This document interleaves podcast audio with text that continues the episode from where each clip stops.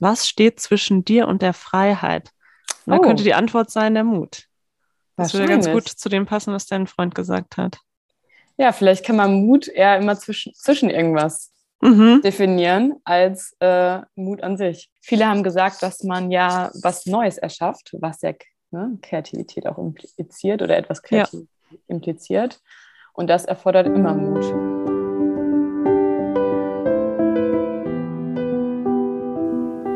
Hallo und herzlich willkommen bei Creativity and You, dein Podcast für Kreativität, Inspiration und positive Psychologie. Mein Name ist Dr. Nora Corina Jakob und ich freue mich, dass du heute zuhörst.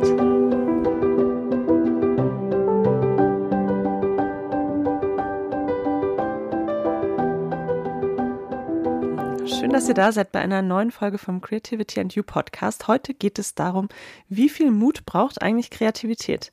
Und diese Folge ist eine besondere, denn ich mache sie nicht alleine, sondern zusammen mit Franziska Giesen. Sie war Praktikantin bei mir und wir blicken zurück auf die Praktikumszeit und sprechen über das Thema Mut. Dieses Thema hat sie sich ausgesucht für den Podcast. Ich fand es total spannend und ja, seid gespannt, wie viel Mut Kreativität so braucht.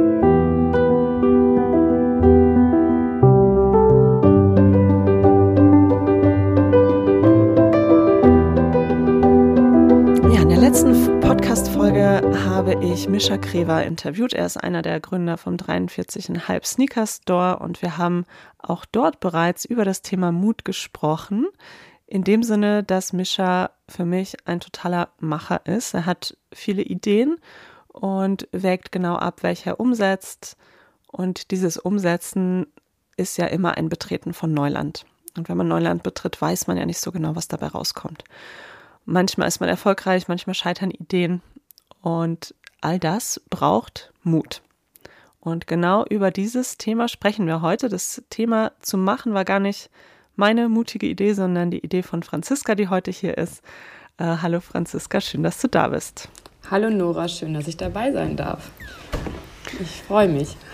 Ja, ich freue mich auch, dass wir heute einfach mal über Mut reden. Das ist ja heute eine Folge, die weder Interview noch Solo-Folge ist, sondern ähm, hoffentlich ein ganz entspanntes Gespräch. Und ähm, genau, ich möchte mal einsteigen mit einem Zitat. Ich glaube, das hast du auch genutzt für eine Befragung bei Instagram. Ja, richtig, ja.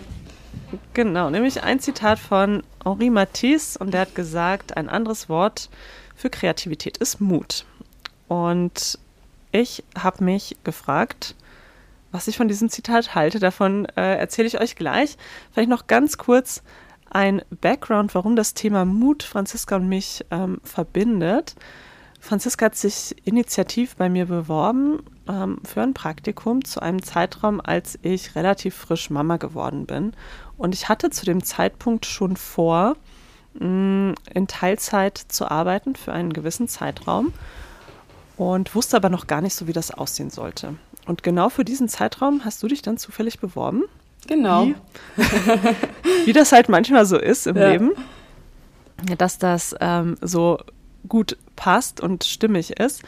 Ähm, ich glaube, was uns beiden vorher nicht klar war, ist, wie würde das funktionieren. Denn ich bin zum ersten Mal Mama geworden Mhm. und ich hatte keine Ahnung, wie das laufen sollte und würde. Mhm. Und das hatte ich dir ja im Grunde auch so gesagt. Genau. Das heißt, im Grunde wussten wir beide nicht so genau, wie es wird und haben aber den Mut gehabt und das Vertrauen, dass das schon irgendwie gut laufen wird. Ja, genau. Also wir sind ja irgendwie eingestartet im Oktober und äh, da haben wir mal mit den ersten Workshops angefangen ähm, und das lief richtig gut. Es waren aber auch, äh, es ging immer hoch und runter. Aber das war auch so interessant an der Zeit. Ja, definitiv. Ähm, Und ich wusste auch nicht, in welchen Phasen steckt mein Kind, während ich dann vielleicht versuche, eine Podcast-Folge zu machen oder einen Workshop vorzubereiten. Ähm, Und habe das auch ja, einfach nicht abschätzen können, wie das läuft. Und manchmal lief es total super und manchmal ähm, war es echt anstrengend. Ja. Aber ich bin sehr froh, dass wir es gemacht haben. Wir haben die kreativen Wege gefunden, um drumherum zu arbeiten, sozusagen. Definitiv. Ja. Definitiv. Ja, bevor wir genauer einsteigen und dann auch später im Podcast so ein bisschen berichten, was so unsere eigenen mutigen Taten in den letzten Jahren waren, möchte ich noch mal kurz auf dieses Zitat von Henri Matisse kommen. Also äh, ein anderes Wort für Kreativität ist Mut. ich habe darüber gestern mal nachgedacht und mir überlegt, was mir so einfällt, was mutig und kreativ ist. Und mir sind ein paar Dinge eingefallen, die mutig sind, aber nicht kreativ. Und da musste ich an so Mutproben denken in der Kindheit. Ja, so klassisch, du kommst hier in unsere Gang rein, wenn du von irgendwas hohem runterspringst. Das mhm. muss ich mhm. sagen, finde ich jetzt wenig kreativ, eher ja. einfallslos bis gefährlich. Ähm, es kann aber natürlich auch so Mutproben geben, die eine gewisse Kreativität erfordern. Zum Beispiel, wenn man sagt, du kommst in unsere Gang, wenn du beim Lagerfeuer dir eine Gruselgeschichte ausdenkst und sie vor allen Leuten erzählst. Ja, dann muss man sich was ausdenken, kreativ sein und auch den Mut haben, das zu präsentieren. Da würde ich sagen, da haben wir Mut und Kreativität. Das stimmt, ja. Genau, und dann sind mir halt noch Sachen eingefallen, wo ich dachte, viele Sachen, die kreativ sind, haben zumindest am Anfang einen Mut erfordert, weil Kreativität ist ja so definiert, dass wir irgendwas machen, was ganz neu ist mhm. und uns damit auch irgendwie zeigen. Und deshalb habe ich gedacht, so Kreativität kann nicht ohne Mut, aber der Mut kann vielleicht ohne Kreativität. Hm, wie siehst du das? Mm, also ich würde das schon ähnlich sehen. Vor allem ähm, habe ich damals mal mit meinem Bruder gesprochen, der Künstler ist. Mhm. Ähm, und der ähm, meinte, am Anfang von einem Schaffungsprozess braucht er immer Mut, etwas Neues zu erschaffen, ohne zu wissen, wie jetzt andere Leute darauf reagieren werden. Wenn mhm. er sich dann aber in diesem Prozess befindet, dann braucht er weniger Mut, sondern mehr Kreativität.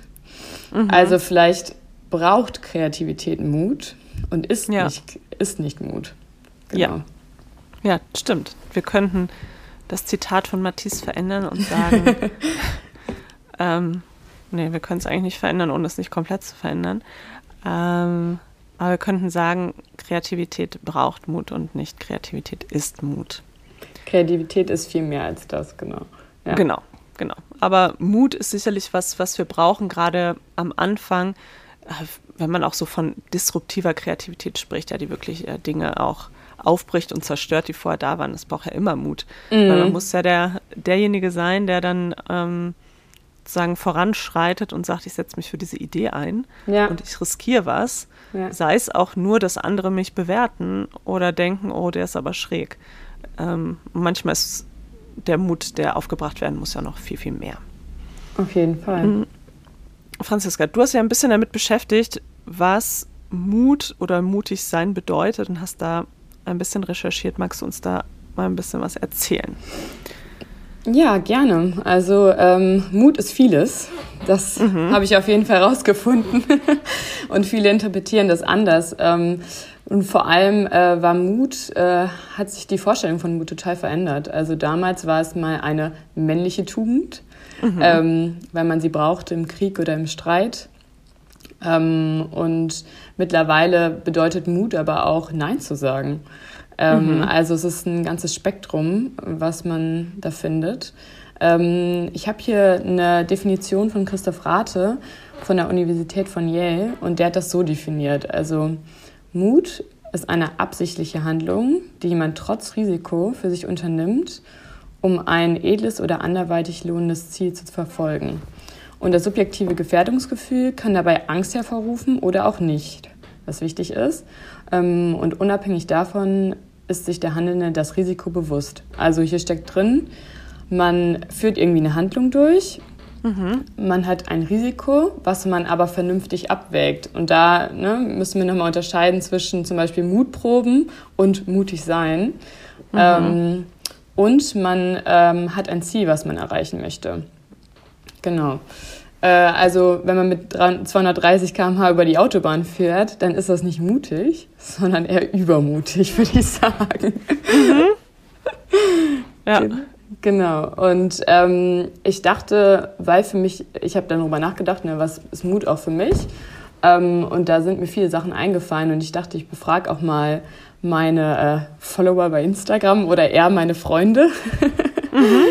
Ähm, und ich habe ganz tolle Antworten bekommen hier. Ähm, ein Freund von Ach, mir cool. meinte, ähm, Mut sei das Ding zwischen dem Wunsch und Traum, was man verfolgt, und der Realität, also dem Ziel, was man hat. Ja.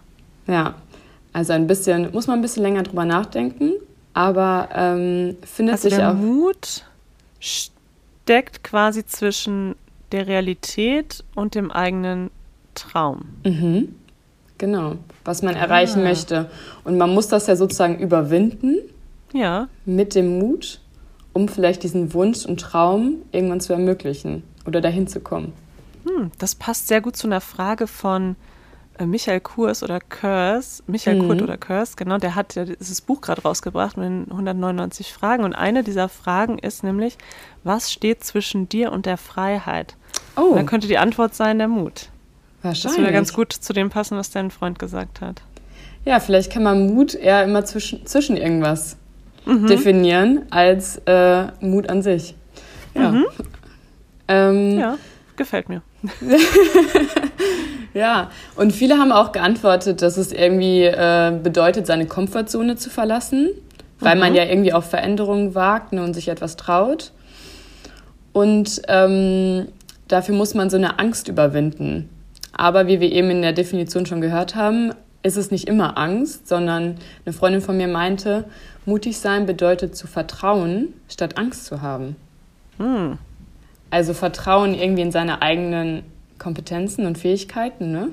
Dass man Ja. das Ziel, was man erreichen möchte, oder den Wunsch, den man hat, sozusagen Mhm. erfüllen kann, ne? Oder, ja, genau. Ja, Oder auch Vertrauen, dass, dass es gut werden kann. Mhm. Und nicht nur die Sorge, dass man scheitert, weil die kann einen ja auch äh, total blockieren. Absolut. Ja. Ja. also Angst ist auf jeden Fall, ist gut, ein bisschen Angst zu haben, um das Risiko, glaube ich, abwägen zu können. Mhm. Ähm, aber zu viel Angst führt dann dazu, glaube ich, dass die Mut nicht genug ist. Ja. Wahrscheinlich. ja. Genau. Ähm, noch ein anderer Aspekt ist dieses Anderssein, ne? authentisch sich selber sein zu können und dafür einzugestehen, wofür man auch Selbstvertrauen braucht und Stärke zeigen muss. Ne? Und da, genau, das braucht halt Mut oder das ist Mut. Mm.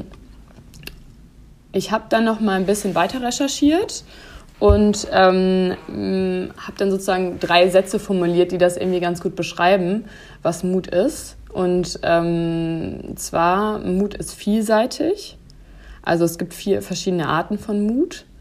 Ähm, Mut muss man individuell betrachten, was ich irgendwie sehr wichtig finde. Das heißt, ähm, die Mutforscherin Cynthia Perry hat zum Beispiel gesagt, um den Mut eines Menschen anzuerkennen, müssen wir seine Geschichte kennen oder seine Motivation nachvollziehen. Also die eigenen persönlichen Voraussetzungen entscheiden nämlich darüber, ob wir ein Verhalten als mutig einschätzen. Das bedeutet, du kannst dich niemals deinen eigenen Mut mit dem Mut eines anderen vergleichen oder solltest dies auch nicht. Und Das ist ziemlich wichtig, weil wir oft den Eindruck haben, so wow, eine Person hat was gemacht, das finde ich extrem mutig und vielleicht findet die Person das gar nicht mutig. ja, Die findet aber wiederum etwas, was ich getan habe, total mutig, mhm. was ich nicht mutig finde. Ja, Ja. Und ich glaube, da ist der Vergleich auch ähm, etwas, was ja ganz fehlplatziert ist, Mhm. mh, weil wir immer nachfragen müssen, in welchem Kontext hat das stattgefunden und hat sich für die Person auch tatsächlich mutig angefühlt. Ja. Oder auch, ne, dass man sich nicht abwertet und sagt, okay, das war jetzt weniger mutig. Ne, Genau, als das, was genau. jemand anderes getan hat, sondern ja, vielleicht habe ich gerade, da ist mir eingefallen, man befindet sich zum Beispiel ewig lang in der Isolation durch Corona und traut sich das erste Mal raus unter Leute. Und das Ja. ist vielleicht für die einen mutiger als für die anderen. Und dann vergleicht derjenige sich mit denen und sagt, nee, das ist doch gar nicht mutig, das ist doch normal. Aber nein, für Genau. dich selber ist es mutig. Ja. Ja, ja, es kommt immer darauf an, woher man kommt. Oder jemand, der vielleicht lange ähm, depressiv war oder eine Angststörung hat und der zum ersten Mal äh, vielleicht alleine Zug fährt. Ne? Für den ist es ein unglaublich mutiger Akt und äh, was ganz Bedeutsames. Und für jemand anders, der sagt so, hey, ich fahre jeden Tag Zug, es ist das Banalste auf der Welt für mich. Ja. Ähm, aber beides braucht, also es braucht die Wertschätzung, Ja. ähm, dass das Mut ist für den Einzelnen. Und das ist ganz wichtig. Ja, auf jeden Fall. Ähm, und was ich hier nochmal gefunden habe, ist, dass Mut domänenspezifisch ist. Also das heißt, wenn man in einem Bereich mutig ist, bedeutet das nicht, dass man in einem anderen auch so mutig ist. Das heißt, man ist nicht die mutige Person, sondern es ist vollkommen okay, nur in einem Bereich mutig zu sein. Zum Beispiel ähm, zeigt man physische Mut, indem man oft Bungee-Jumping macht, man surft, man geht, ne? Man probiert all diese Sachen aus, aber zum Beispiel ein finanzielles Risiko einzugehen und äh, da den Mut zu zeigen und mhm. ähm, sich zum Beispiel jetzt selbstständig zu machen, wie du es gemacht hast, da ist es sehr schwierig, den Mut aufzubringen und das ist auch vollkommen in Ordnung. Mhm. Ja. ja, ja, das ist eine wichtige Unterscheidung, ne, was du auch am Anfang gesagt hast, Mut ist vielseitig. Also, du hast gerade mhm. gesagt, es kann was Physisches sein, ja, dass ich irgendwas Mutiges mache, wo ich mich potenziell körperlich verletzen kann. Mhm. Es kann aber auch irgendwie was sein, wo, genau, finanziell. Mhm. Ähm, welche Ebene gibt es noch? Genau, die, ähm, dann haben wir die, den moralischen Mut. Mhm. Also zum Beispiel seinen, äh, seine eigenen Werte nach außen zu vertreten Mhm. Ähm, genau, und zu sich selber zu, zu, stehen und anders sein zu können. Und dann, äh, ja. Ne? Und äh, dann den psychologischen Mut, das zeigt sich so ein bisschen im Durchhaltevermögen, ne? Also etwas zu Ende zu bringen, durchzugehen. Ich glaube, da gehst du auch gleich nochmal drauf ein, wenn ja, es um ja. den Stärkentest geht. Genau. Ein bisschen verwandt damit ist der vitale Mut, ähm, dass man sozusagen immer, also sehr optimistisch bleibt, auch in schwierigen mhm. Zeiten. Und das zeigt auch von Mut. Und ich finde es auch sehr wichtig, das hier auch nochmal zu erwähnen, weil ich glaube, dass viele das nicht als mutig anerkennen. Mhm. Ja. Ja, schön. Mhm. Also Mut hat ganz schön viele Facetten. Ja. Und man muss nicht auf jeder Ebene oder Facette mutig sein. Auf jeden ähm, Fall. Sondern es gibt einfach, ja, ganz unterschiedliche und auch hier spielt natürlich die Persönlichkeit wieder eine Rolle. Ne? Der eine mhm. ähm, ist auf der, der einen Ebene mutiger und der andere auf der anderen. Ja, mancher sagt vielleicht ganz viel ähm, und steht für seine Werte ein und ähm, wird aber nie auf ein Skateboard steigen. Mhm. Und der nächste macht Extremsportarten, aber für sich selber einstehen oder durchhalten ist dann vielleicht nicht sein Ding. Genau. Mhm. Also vergleiche deinen Mut nicht mit den anderen und schätze deinen eigenen Mut wert, so wie du es eben gesagt hast. Ja. Mhm. Und ich glaube, zu den verschiedenen Facetten, die wir jetzt gerade aufgezeigt haben, kommen wir jetzt spezifischer mal zur positiven Psychologie und ja. den Zusammenhang mit Mut. Genau, genau. Darüber ähm, möchte ich sprechen, weil dieser Podcast beschäftigt sich ja auch mit positiver Psychologie. Kreativität ist ein Teil davon. Und ich habe schon in einer früheren Folge mal den Values in Action Inventory of Strength angesprochen. Äh, kurz gesagt könnte man auch sagen, der VIA-Stärkentest oder Charakterstärkentest. Ähm, das ist ein verbreitetes, gutes Testverfahren aus der positiven Psychologie. Wenn du diesen Test mal machen möchtest auf Deutsch, dann findest du ähm, den über die Universität Zürich, charakterstärken.org heißt die Seite. Ich habe es in den Show Notes verlinkt. Und ähm, ja, warum ist dieser Test ein gutes Instrument?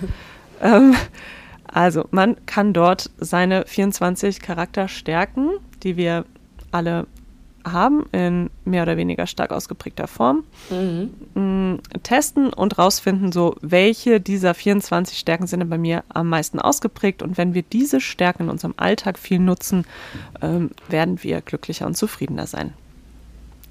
So, diese Charakterstärken, diese 24, sind sechs universellen Tugenden zugeordnet.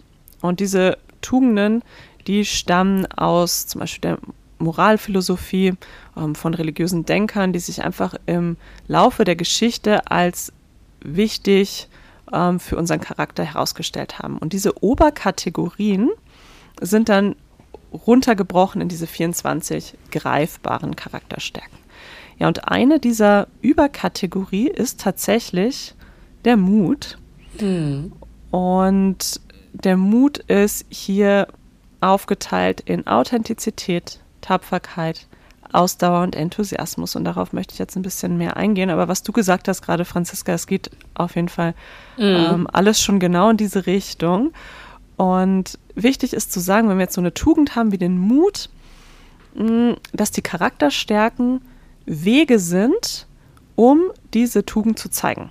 Das heißt, wenn wir authentisch sind, ist das eine Art und Weise, Mut zu zeigen. Ja, oder ja. wenn wir tapfer sind oder Ausdauer haben oder enthusiastisch sind, ist mhm. das eine Ausdrucksform von Mut.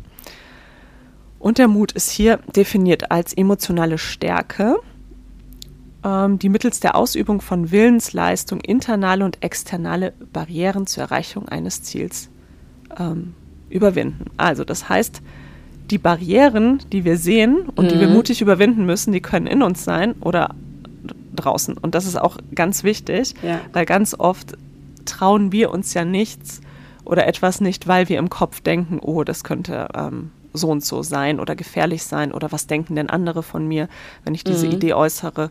Und externe Barrieren wären wirklich sowas, wie wenn wir ähm, uns irgendwas erarbeiten müssen ähm, im Außen, wenn jemand sagt, nee, das geht so nicht, du musst es anders machen, dass wir dann vielleicht einen kreativen Weg finden, ähm, um ja an die Lösung trotzdem heranzukommen, damit ja. wir ein Ziel erreichen. Mm, und genau, was ist wichtig? Also innere und äußere Widerstände überwinden mhm. und Angst überwinden. Und natürlich brauchen wir dafür Willen. Und jetzt gehe ich mal diese einzelnen Unterbereiche durch. Ja, nämlich Authentizität. Also Authentizität heißt ja, dass man sich so gibt, wie man ist, dass man die Wahrheit sagt, dass man sich so, wie man natürlich ist, gibt, mhm. aufrecht und ehrlich ist, ähm, seinen Prinzipien treu ist, auch Wert darauf legt, die eigene Realität unverfälscht wahrzunehmen und wiederzugeben. Das ähm, zeigt sich so ein bisschen in der moralischen Mut, ne? wie wir genau. das eben besprochen hatten. Ja. Genau, das ist genau dieses Moralische, dass Menschen, die authentisch sind, die handeln in Übereinstimmung mit ihren eigenen Gedanken, Gefühlen und Überzeugungen. Also die verstellen sich nicht mhm. und wollen nicht täuschen oder irgendwie künstlich was zeigen, sondern so, wie sie eben wirklich sind. Ja. Und auch hier ist es deshalb mutig, weil man, wenn man authentisch ist, ja auch nicht anderen irgendwie nach dem Mund redet oder versucht, denen zu gefallen. Genau, ja. Ähm, sondern sich so zeigt, wie man ist. Und ich finde, da ist auch Instagram manchmal ganz schwierig zu lesen, weil sich dort Leute ja oft von der ganz rosigen Seite zeigen und schau Absolut. her, wie perfekt und glücklich mein Leben ist. Ja. Ähm, und gerade wenn ich es mir Eltern angucke, ne, die dann sagen, ah, mein Baby, das schläft ganz toll und isst ganz toll. Und ich denke mir so, hm, ja. Hard to believe, aber. Ähnlich genau. bei mir, wenn ich sehe, dass die Leute irgendwie den ganzen Tag an Unisachen sitzen, gleichzeitig noch ein Sozialleben haben und irgendwie noch Instagram wuppen nebenbei. Und ich mir genau. dann frage, also wie soll das funktionieren? Und ich da echt auch, das hatte ich, ähm, da hatte ich so einen Switch letztes Jahr, wo ich gesagt habe, diesen äh, Accounts muss ich entfolgen und mhm. habe versucht jetzt eher so ähm, die Accounts zu finden, wo es wirklich authentisch präsentiert wird, aber auch sehr schwierig. Also ja, total, ja. Mhm. total. Und es ist halt selten, aber ähm, das zeigt uns schon Authentizität und Mut hängen eben zusammen, weil ja. sich authentisch zu zeigen heißt ja auch immer, man macht sich irgendwie ähm, vielleicht angreifbar, verletzlich und mhm. man zeigt, dass man unperfekt ist. Ja, auf Deshalb jeden Fall. Mut. Ja, das nächste ist Tapferkeit. Ich finde, da denkt man direkt dran so, ich habe mich äh, verletzt und ich weine nicht. ähm, hier meint es, sich nicht Bedrohung oder Schmerz zu beugen, sondern die Herausforderung anzunehmen. Das heißt, man lässt sich nicht von Schwierigkeiten und Hindernissen entmutigen, wenn man ein Ziel hat, sondern ähm, man versucht eben trotzdem sich ja, dem Ziel zu nähern. Mhm. Etwas Positives und Nützliches daran zu sehen. Mm, genau, seinen Ängsten einfach auf Augenhöhe zu begegnen und nicht zu sagen, oh, das drücke ich weg, das darf ich nicht anschauen, sondern gucken, okay, warum habe ich denn Angst und wie möchte ich damit umgehen? Mhm. Sodass man halt nicht nur vor Gefahren zurückschreckt, sondern auch äh, mal sagt, okay, diese Gefahr gehe ich zum Beispiel an. Ja, aktiv, ja. Stimmt. Genau. Mhm. Genau. Dann die Ausdauer. Beendigen, was begonnen wurde. Ganz wichtige Eigenschaft, mm. wenn man mhm. promoviert. Ich arbeite mit ganz vielen, ich hatte ja ganz viel mit Doktorandinnen und Doktoranden zusammen. Und Ausdauer ist da auf jeden Fall der Dauerbrenner unter den Charakterstärken und ist auch super wichtig, mm. dass man sozusagen etwas, was man sich vorgenommen hat, zielstrebig verfolgt und nicht vorschnell aufgibt, nur weil man merkt, ach, hier gibt es ja total viele Ablenkungen mhm. und ähm, andere Dinge machen vielleicht im Moment mehr Spaß. Das heißt nicht, dass man zwanghaft an einem unerreichbaren Ziel festhält. Das mhm. ist ganz wichtig zu unterscheiden, sondern dass man sich natürlich der Situation anpasst, dass man flexibel bleibt, auch realistisch ist, ähm, nicht perfektionistisch, sondern genau. realistisch. Ja. Und Projekte eben abschließt, wenn sie einem wichtig sind, anstatt schnell aufzugeben und sagen, ach, wo finde ich hier den, den Shortcut? Ja. Ähm, genau. Und dann gibt es noch den Enthusiasmus. Auch wichtig für Promotionen oder überhaupt für, für das Leben Projekte. allgemein. Das Leben allgemein und große Projekte, die man sich vornimmt, nämlich ähm, ja, Begeisterungsfähigkeit zu haben und ähm, mhm. dem eigenen Tatendrang Drang auch mit Energie und Lebensfreude zu begegnen. Ja. Mhm. Also wirklich Spaß zu haben an dem, was man macht und diesen Spaß auch, ja, oder diese Freude weiterzugeben. Denn wenn etwas Freude macht, dann sind wir oft auch, ja, mutiger, das umzusetzen, mhm. weil wir sagen, dass das lohnt sich, das fühlt sich irgendwie gut an, ich kann andere mitreißen. Man genau, hat auch mehr Vertrauen in sich wahrscheinlich, ne? Also ne, ja. wenn man dahinter steht und weiß, okay, da habe ich richtig, richtig Spaß dran. Genau. Ähm, ich kann das dann gut lässt, rüberbringen. Ja, dann lässt man sich da nicht so äh, verunsichern und abbringen. Ja. Genau, und vielleicht noch ganz kurz, also in diesem Stärkentest, in dem Charakterstärkentest, habe ich jetzt gerade vorgestellt, eine Tugend, also so eine Überkategorie und vier Charakterstärken, nämlich mhm. Authentizität, Tapferkeit, Ausdauer und Enthusiasmus. Und eine andere Charakterstärke, also auch Unterkategorie, aber in einem anderen Bereich, ist die Kreativität. Und hier habe ich einfach aus Neugier mal reingeguckt, wie die definiert wird. Und das passt aber sehr gut mit den gängigen Kreativitätsdefinitionen. Nämlich, ähm, die sagen hier, kreative Menschen produzieren eine Vielzahl von verschiedenen originellen Ideen, mh, zeigen mhm. originelles Verhalten, ähm, sind innovativ und ähm, eine ausgeprägte Kreativität im Alltag zeigt sich zum Beispiel auch durch so eine Art praktische Intelligenz, dass man Dinge ähm, ja irgendwie anders und gut löst ja. und eben keine konventionellen Strategien ähm, nutzt, die ja vielleicht eher langweilig oder schon äh, ausgetretene Pfade ähm, sind. Das passt ja sehr gut zu Mut. genau, das passt wiederum sehr gut zu Mut und ähm, Genau, bevor wir jetzt gleich mal sprechen, wie Mut und Kreativität zusammenhängen, ob es mhm. da überhaupt Studien gibt, noch eine ganz kurze Abgrenzung ähm, von anderen Begriffen, die leicht oder nah dran sind am Mut, ähm, sich vielleicht auch überschneiden, aber eben nicht das Gleiche sind. Mhm.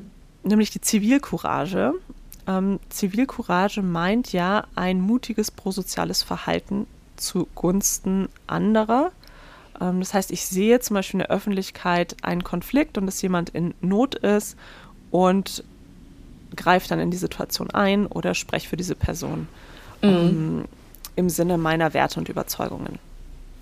Das ist ein sozialer Mut, ähm, aber ist eben doch nochmal was anderes als der Mut, den wir bisher besprochen haben. Ist ein bisschen mehr, ne? Also genau, weil es, es geht auch um so eine Art Engagement. Ja. Ähm, es geht um Engagement, um Prosozialität. Es geht auch darum, das in der Öffentlichkeit zu zeigen, mhm. weil es ja auch eine, eine öffentliche Situation ist.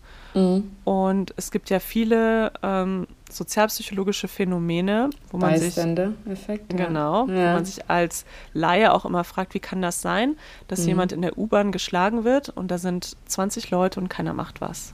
Ja.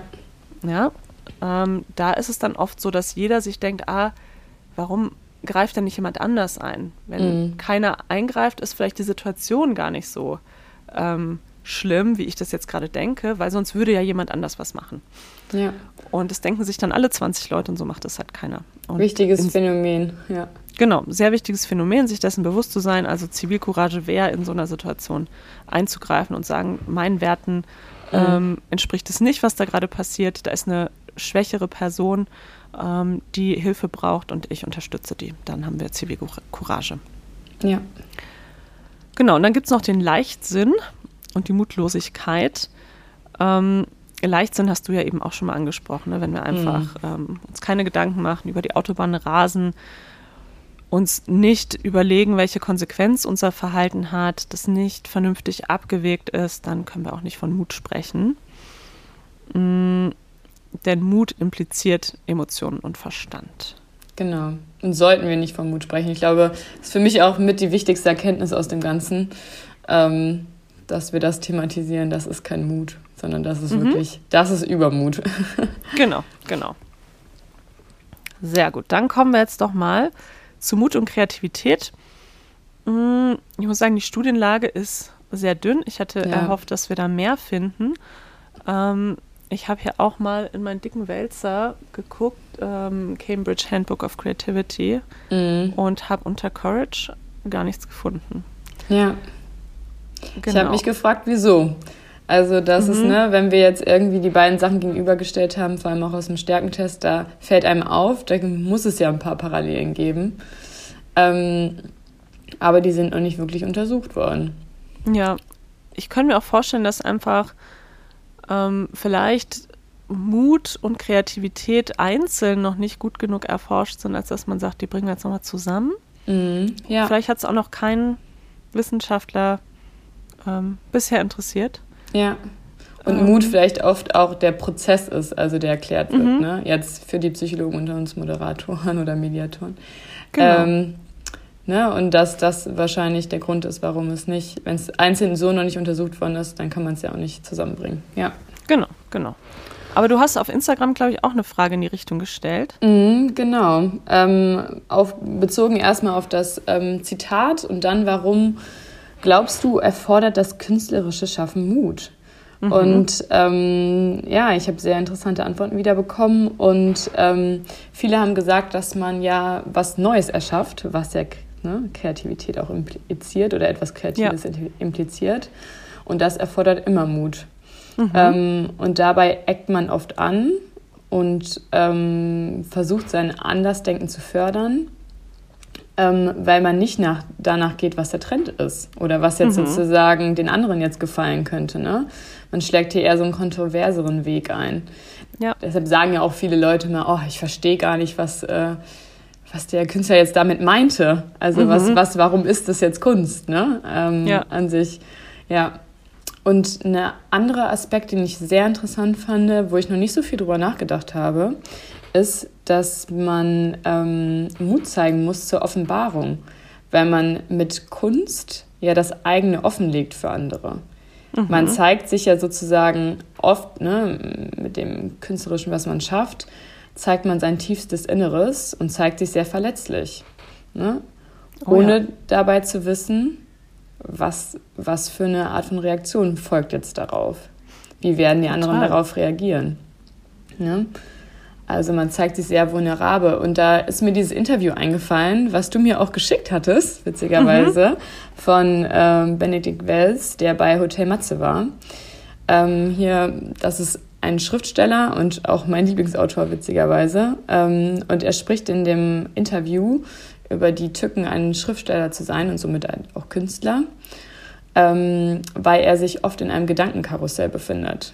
Okay, und hat dadurch nämlich oft Bücher immer wieder neu rausgebracht und überarbeitet, nachdem er sozusagen die Reaktion der, ähm, ja, der Außenwelt mitbekommen hat.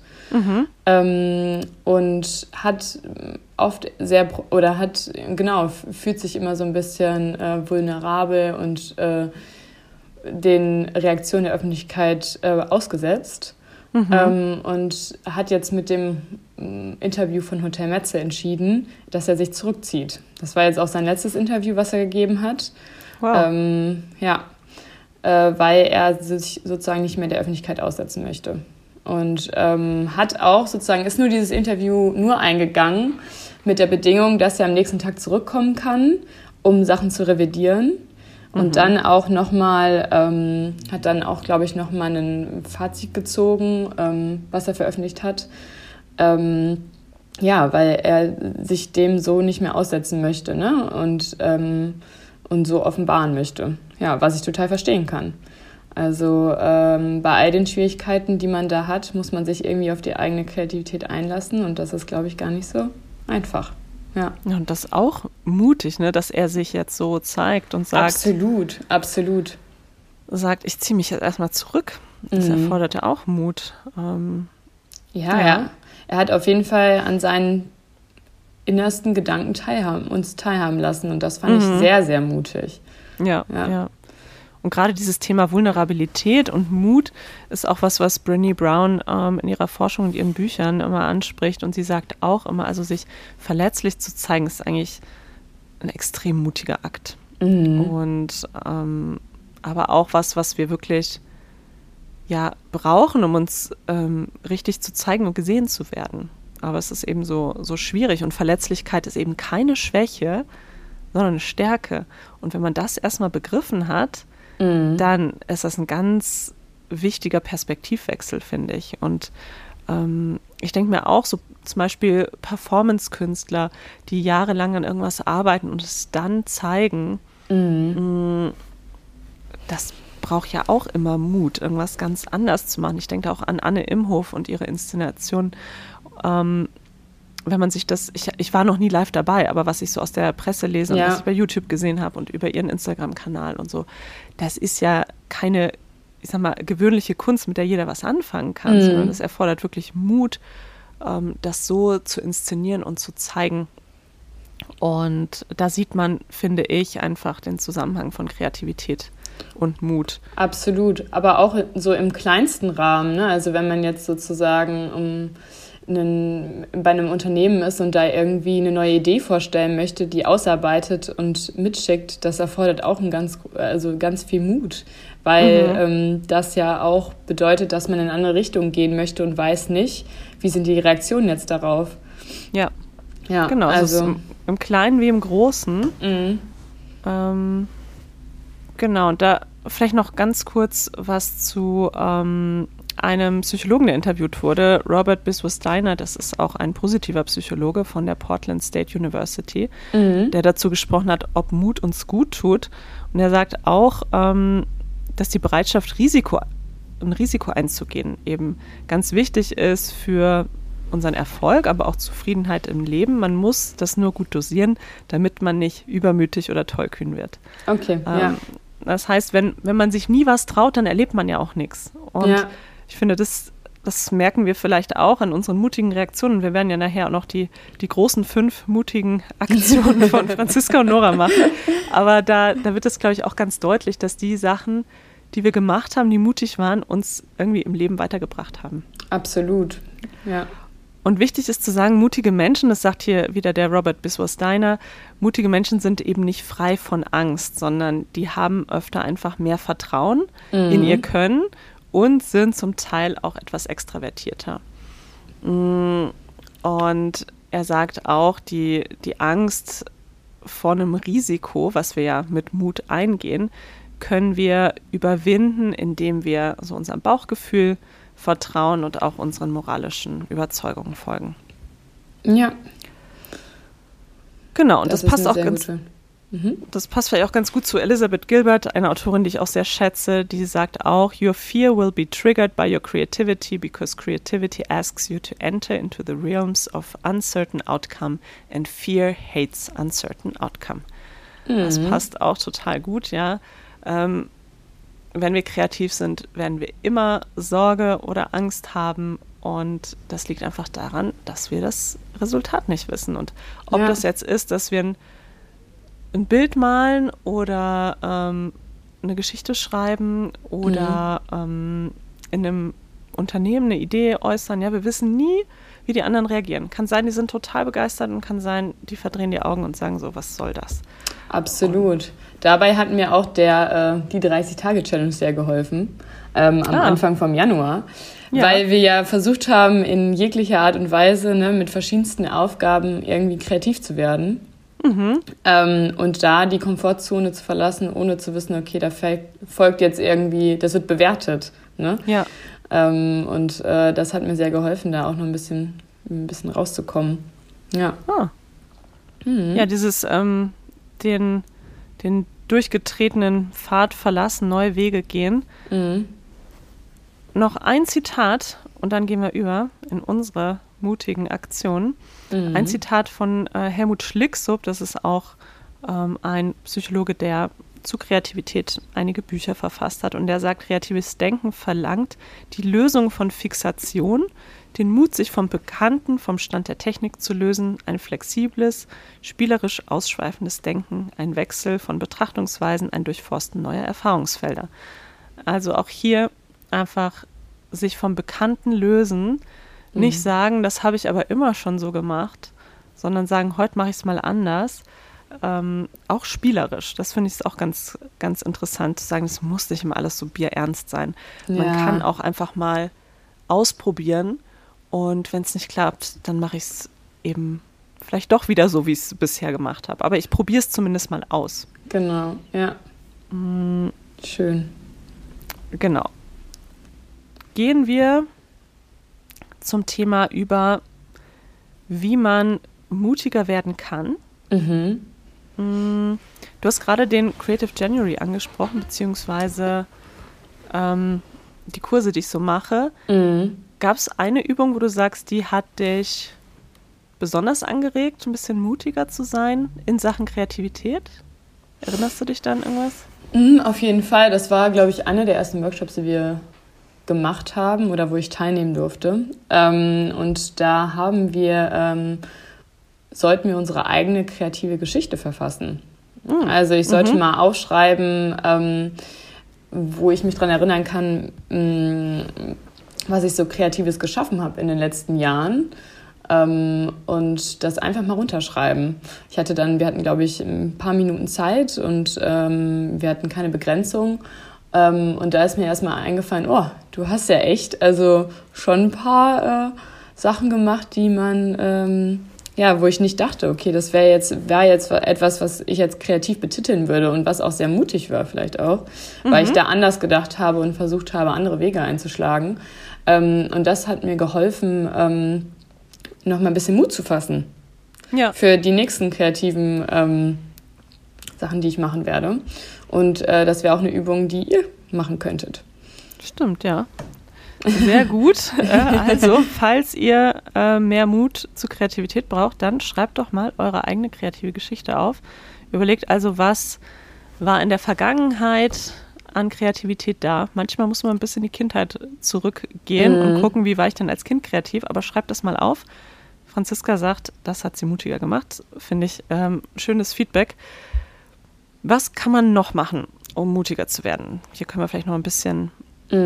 mm, ein paar Tipps sammeln, bevor wir zu unseren Mutgeschichten kommen. Genau. Also ähm, was ich sehr wichtig fand oder was ich gelesen habe, ist, dass man sich ähm, mutige Vorbilder suchen sollte, ähm, die sehr tapfer waren, die mich inspirieren könnten. Ja. Ähm, aber besonders welche, die mutig waren, wo aber auch nicht alles gut gegangen ist. Und ich glaube, da gehen wir auch gleich nochmal kurz drauf ein. Ähm, aber ähm, wiss, zu wissen, Scheitern gehört dazu. Ja, genau, Und, von diesem ähm, Perfekten sich lösen. Ne? Ja, auf jeden Fall. Ja, was ich gestern noch gelesen habe, was für mich auch eine wichtige Erkenntnis war, ist, man wird mutiger, wenn man sich auf das Ziel fokussiert, statt auf die Angst. Mhm. Ja, weil oft denken wir so, oh, was kann alles schief gehen? Ähm, und spüren so die, die Angst auch durchaus auf einer körperlichen Ebene. Wenn wir aber den Blick verändern und uns überlegen, was ist denn eigentlich das Ziel? Was will ich denn? Ähm, dann, dann sehen wir den Weg dorthin vielleicht als so eine Hürde, die wir überwinden müssen. Und da gehört die Angst sicherlich dazu. Aber wenn man auf das Ziel schaut, ähm, dann weiß man ja, wofür mache ich es. Und dann ist Auf- es viel leichter zu sagen, ich bringe den Enthusiasmus oder die Ausdauer auf oder den Mut, um das wirklich anzugehen. Ja, auf jeden Fall. Und bis zum Ziel auch dieses Vertrauen zu haben, ne? Also in diesem Prozess. Und das hatten wir ja eben schon, hatte ja auch eine geantwortet bei Instagram, ne? Dass es Mut weniger Angst, sondern mehr Vertrauen ist. In sich selber. Ja. Ja, Wann hatten das- wir Vertrauen in uns selber? das finden wir jetzt raus. ja, auf jeden Fall hatten wir das. Ja, schön. Dann kommen wir jetzt zum Höhepunkt. Die großen fünf Mutigkeiten von Halleluja. Franziska und Nora. Ja. Magst du anfangen oder soll ich anfangen? Ähm, du, ich kann anfangen. Also äh, ich habe mir, ich wusste ja ungefähr, was du vielleicht ähm, erwähnen wirst. Und dann war ich mit, okay, ich mit meinen 24 Jahren, ich habe jetzt nicht die und die Sachen gemacht, aber ähm, da habe ich nochmal zurückgeblickt und äh, da ist mir eingefallen, nein, das weiß ich natürlich, dass ich äh, mit nach Neuseeland geflogen bin, mit 15 damals und dann ein Auslandssemester gemacht habe was ich damals auch nicht als so mutig ähm, gesehen habe. Also es war so ein bisschen so, ich mache das jetzt einfach. Ähm, und alle um mich herum waren erstaunt, dass ja, die, ich, die, auch krass. die kleine 15-jährige Franziska sich in ein Flugzeug setzt und ähm, für ein Jahr nach Neuseeland fliegt.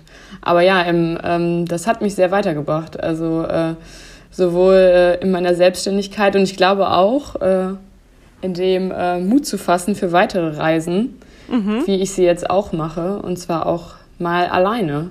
Und ich glaube, hätte ich das damals auch nicht gemacht und hätte ich den Mut aufgebracht, dann wäre das jetzt auch schwieriger. Ja. Ja. Mut zu reisen. Ja. Und bei dir? Ja, dann, ja, dann fange ich auch mal an mit einer Geschichte, die mit Reisen zu tun hat. Ähm, Mut, Roller zu fahren auf Bali. Also, muss dazu sagen, ich habe eine sehr große Liebe für Bali. Ich war seit 2013 äh, sehr oft dort, jetzt seit der Pandemie nicht mehr, aber mhm. ähm, ich war sehr oft dort, habe dort Yoga-Ausbildung gemacht und in Bali fährt man Roller. Am Anfang fand ich das unglaublich äh, beängstigend und habe mich kaum getraut, hinten bei jemandem mitzufahren, weil ich dachte, Rollerfahren ist ungefähr das Gefährlichste, was man hier machen kann. Mhm. Ähm, und in den Jahren darauf habe ich da schon immer mehr Vertrauen gefasst und das Mitfahren war nicht mehr so ein Problem. Aber selber fahren war wirklich was, was für mich ganz weit weg war, so richtig out of reach. Okay. Und ich bin ja. auch oft alleine hingeflogen und habe mir dann immer schon überlegt, so, hm, wie komme ich denn vor Ort dann von A nach B? Ähm, zu Fuß und Fahrrad. Das waren meine Möglichkeiten und irgendwann gab es aber keinen Fahrradverleih mehr, weil durch die hohe Luftfeuchtigkeit auf Bali verrosten Fahrräder sehr schnell mhm. und das Business lohnt sich nicht so richtig. Und ich weiß noch, als ich das letzte Mal da war, 2019, war ich auch ähm, alleine, so fast einen Monat dort und dachte mir, Nora, du musst jetzt endlich mal Roller fahren. Mhm. Ähm, und ich habe das wirklich jahrelang vor mir hergeschoben und ich kenne so viele Frauen, die fliegen nach Bali, steigen auf den Roller und für die ist das überhaupt kein Thema. Und für mich war es aber ein Thema. Und als ich das dann angegangen habe, weiß ich noch so mit wackeligen Knien und dann hat eine Freundin mir gezeigt, so, ja. wie macht man das? Man muss auch noch sagen, da ist ja noch Linksverkehr, das heißt, ja, genau, das komplett ist auch umdenken. Ja, ja. Ähm, es gibt auch keine Verkehrsregeln. Ich habe mal einen Local gefragt, so ja, ähm, wie die Regeln sind und er so, very simple. You look, you drive, you look, you drive. Und da dachte ich mir, ja toll, ne? Kommst in so eine Riesenkreuzung mit 200 Rollern, you look, you drive, ne? Der, ähm, ja ist schon eher aufregend. Naja, Ende vom Lied ist, ich habe es dann gemacht. Ich bin die ersten Tage, glaube ich, so mit 10 oder 20 km/h gefahren. Dann mhm. ähm, immer mutiger und ähm, zum Ende dieser Reise, dieser letzten Bali-Reise, war ich halt so Roller verliebt, dass ich gesagt habe, wenn ich nach, nach Deutschland zurückkomme, muss ich mir unbedingt einen Roller kaufen. Und jetzt habe ich tatsächlich eine Vespa und fahre damit durch München und finde es grandios. Traumhaft, ähm, ja. Aber es war vor ein paar Jahren absolut undenkbar, dass ich mal sowas mache. Ja, ja, und du hast auch Vertrauen gezeigt, ne, in dem Prozess. Das hat ja länger gedauert, ne, bis du dann ja.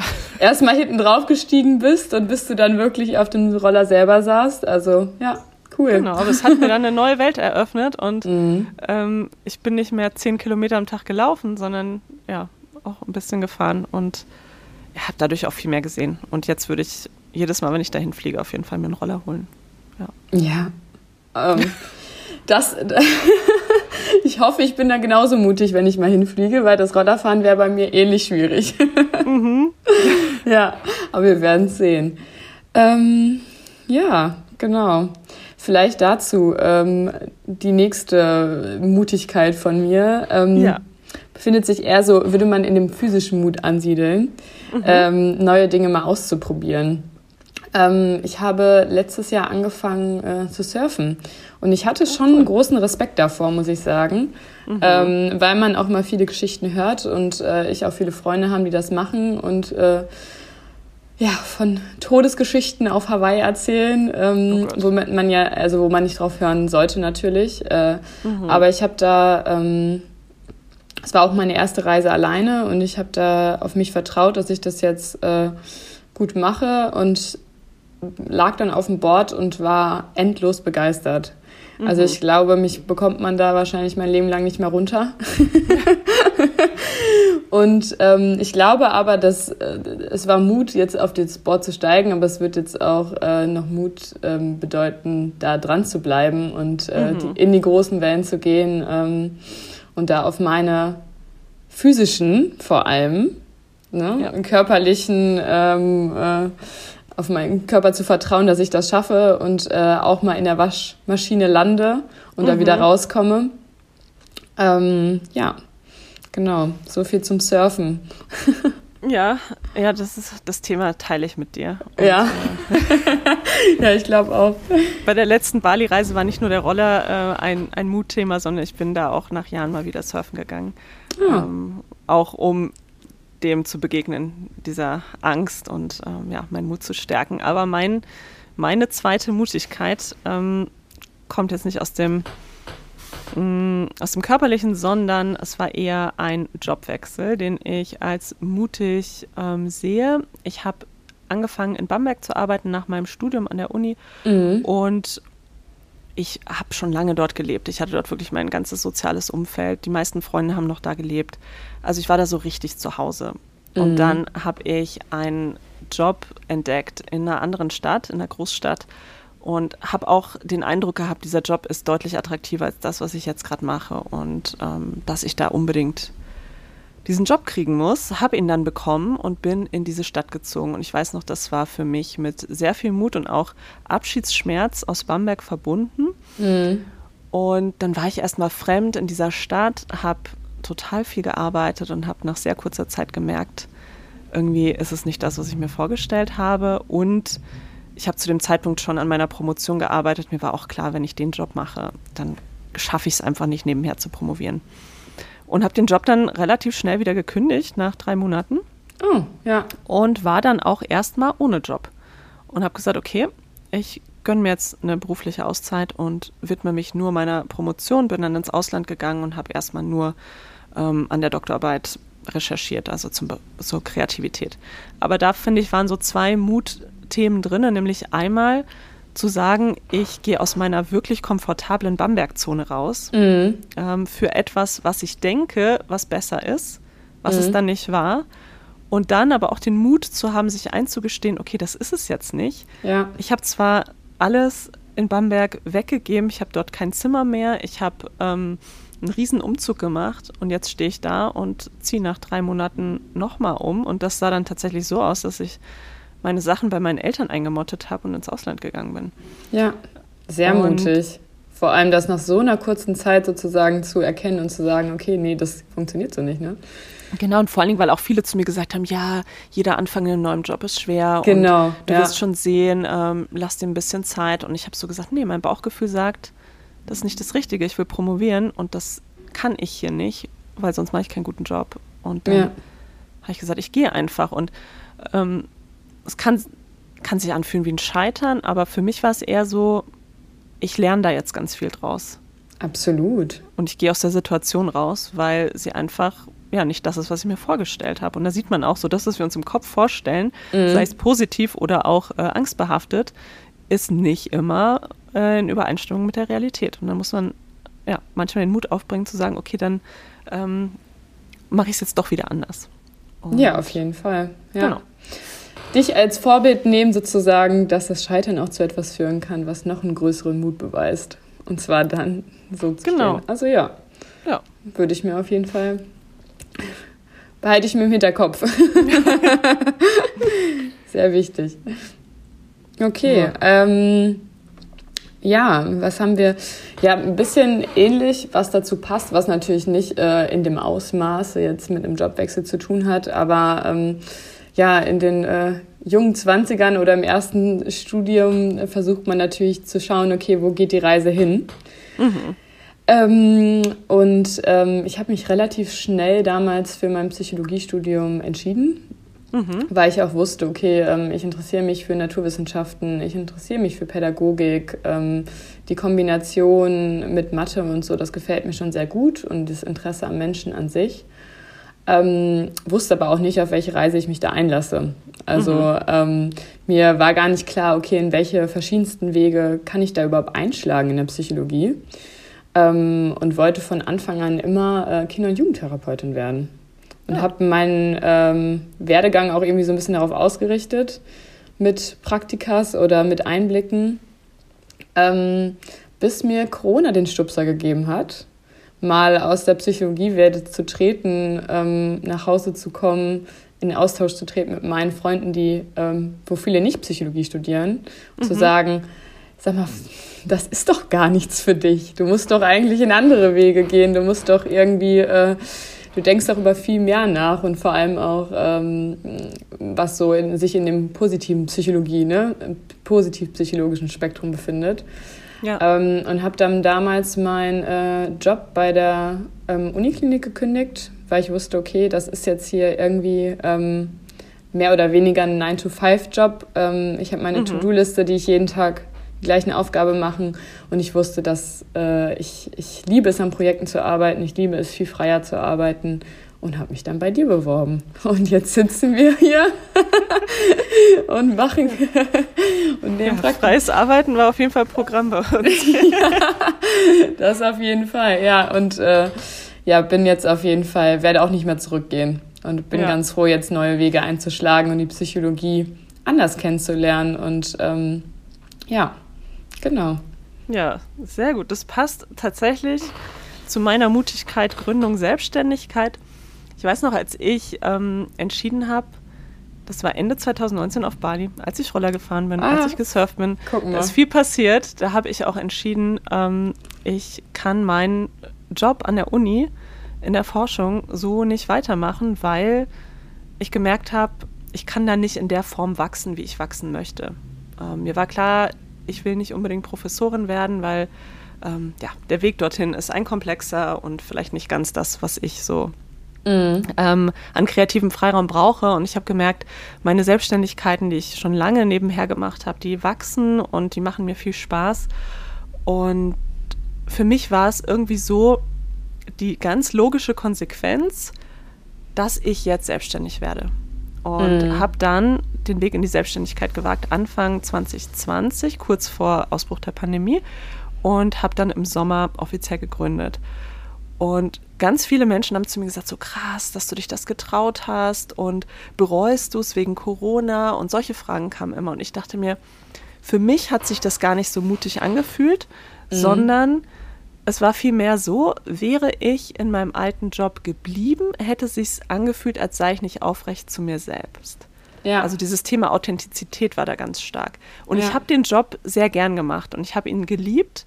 Ich hatte einen ganz fantastischen Chef und tolle Themen, an denen ich gearbeitet habe. Aber ich habe gemerkt, irgendwie brauche ich doch noch ein bisschen mehr Freiheit und man muss auch sagen, im deutschen Unisystem kannst du halt nur Doktorand oder äh, Professor werden. Es gibt ja. keine anderen Optionen. ja. Und das war eigentlich der Grund. Das System war der Grund, warum ich gesagt habe, da kann ich nicht wachsen. Und dann bin ich raus in die Selbstständigkeit gegangen und es hat sich gut angefühlt und es fühlt sich immer noch gut an. Und ich bin froh, dass ich es gemacht habe. Aber das ist ein Beispiel für mh, Mut, der von außen viel stärker wahrgenommen wurde, als ich ihn von innen gespürt habe. Ja. Deshalb wollte ich das mit reinnehmen. Ja, auf jeden Fall. Sehr interessant. Sehr oft, so haben wir schon drüber gesprochen. Ähm, ähnlich, ähm, obwohl ich mich da auch sehr mutig gefühlt habe, war die Arbeit bei der Telefonseelsorge. Ich habe ähm, damals war mein Plan eigentlich, einen Erasmus zu machen, also ins Ausland zu gehen. Dann kam die Pandemie und ich habe mich kurzerhand entschieden, okay, das funktioniert nicht ähm, und habe gesehen, dass man eine Ausbildung machen kann bei der ähm, für die Kinder- und Jugend ähm, Telefonseelsorge, die Nummer gegen Kummer. Ähm, und habe mich beworben und habe dann ein Jahr eine Ausbildung gemacht und dann ein Jahr jetzt am Telefon gesessen. Und seit März ist es vorbei. Es war ein ähm, Rollercoaster, sagen wir mal so. Ähm, und hat mir viel abverlangt und ich musste viel Ausdauer zeigen, so. Ja. Ähm, und es war aber sehr interessant. Ich habe sehr, sehr viel mitgenommen und ähm, in jedem Gespräch, ähm, jedes Gespräch war so ein bisschen, hat mich nach vorne gebracht und ich musste ähm, lernen, mutige Fragen zu stellen ähm, und thematisch aus meiner Komfortzone zu gehen. Ähm, und ja, also es war ein wahrer Mutschwung und ich bin aber sehr dankbar, dass ich das gemacht habe. Ja, ja, auf jeden Fall ist es ein großer Mutschwung und vor allen Dingen auch ja, eine ganz verantwortungsvolle Aufgabe, die man dort hat Mhm. und die auch, ähm, auch schwer ist. Und ähm, ja, insofern auch sehr mutig, sich dieser Herausforderung jeden Tag dann zu stellen, indem du dort am Telefon saßt. Ja. Wichtige ja. Arbeit, also mhm. bewerbt euch. genau.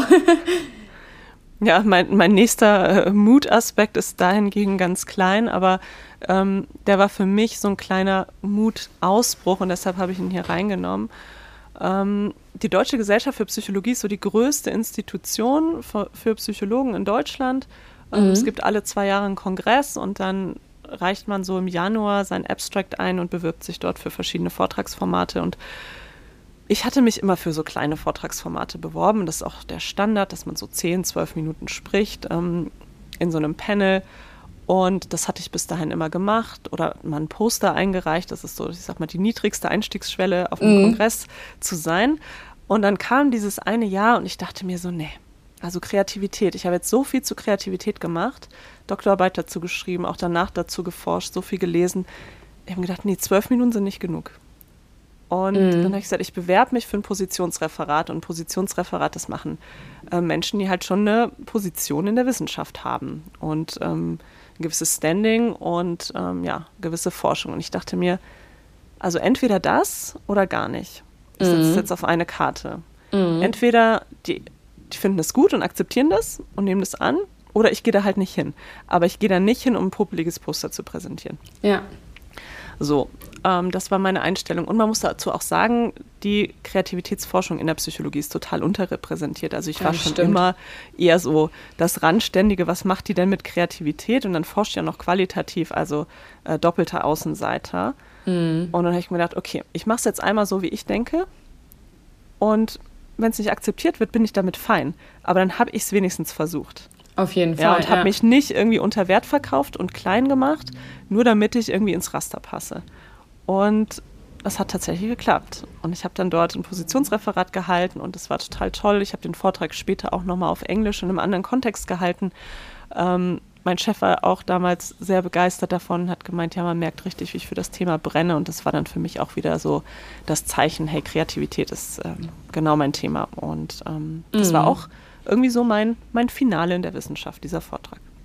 Ja, sehr schön. Den Vortrag würde ich gerne hören. Obwohl, den habe ich wahrscheinlich gehört die letzten sechs Monate. Das, äh, in Teilen. Dem, genau, in mit Teilen dem. hast du ihn gehört, ja.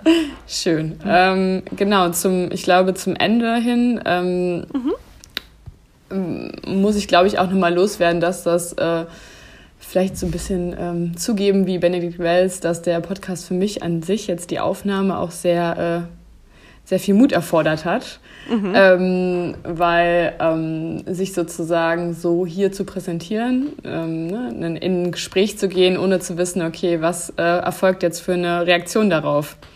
Ja. Weil das ist ja auch so ein bisschen so, ne, dieses, vor allem dieses Podcast-Thema. Du weißt ja nie, was passiert dann. Wenn man jetzt ähm, einen Vortrag hält, dann erhält man direkt sozusagen von, von allen anderen, weiß man, okay, wie ist es angekommen? Man guckt in Gesichter. Man mhm. weiß, was passiert hier gerade. Oder wenn man, äh, jetzt dummes Beispiel, wenn man was bei Instagram postet, dann bekommt man natürlich auch direkt Reaktionen. Oder wenn man, ja, ähm, ja sich mit äh, Freunden austauscht dann erhält man auf einen Monolog meistens auch Reaktionen. Mhm. ne? Aber ich bin froh, dass ich das gemacht hast und ähm, schön, dass du mich dahin gestupst hast und äh, ja, Genau. Ja, das passt sehr gut zu meinem letzten, zu meiner letzten Mutigkeit, die ist nämlich auch der Podcast.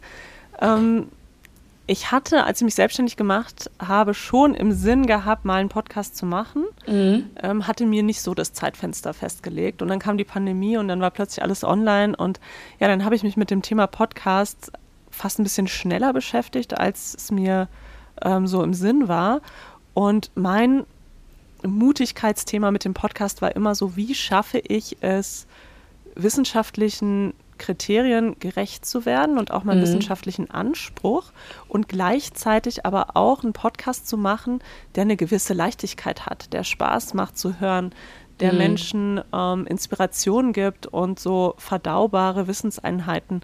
Und das war am Anfang schon so meine Sorge, weil ich immer wenn ich ins Mikrofon gesprochen habe, mir überlegt habe, so, wer hört das denn jetzt? Und natürlich mhm. habe ich mir vorgestellt, wie mein Doktorvater, Professor Laux, da sitzt und das hört und wie jemand da sitzt, der mit Kreativität überhaupt nichts zu tun hat. Und dann dachte ich mir, boah, wie soll ich denn diesen beiden Welten gerecht werden? Ja.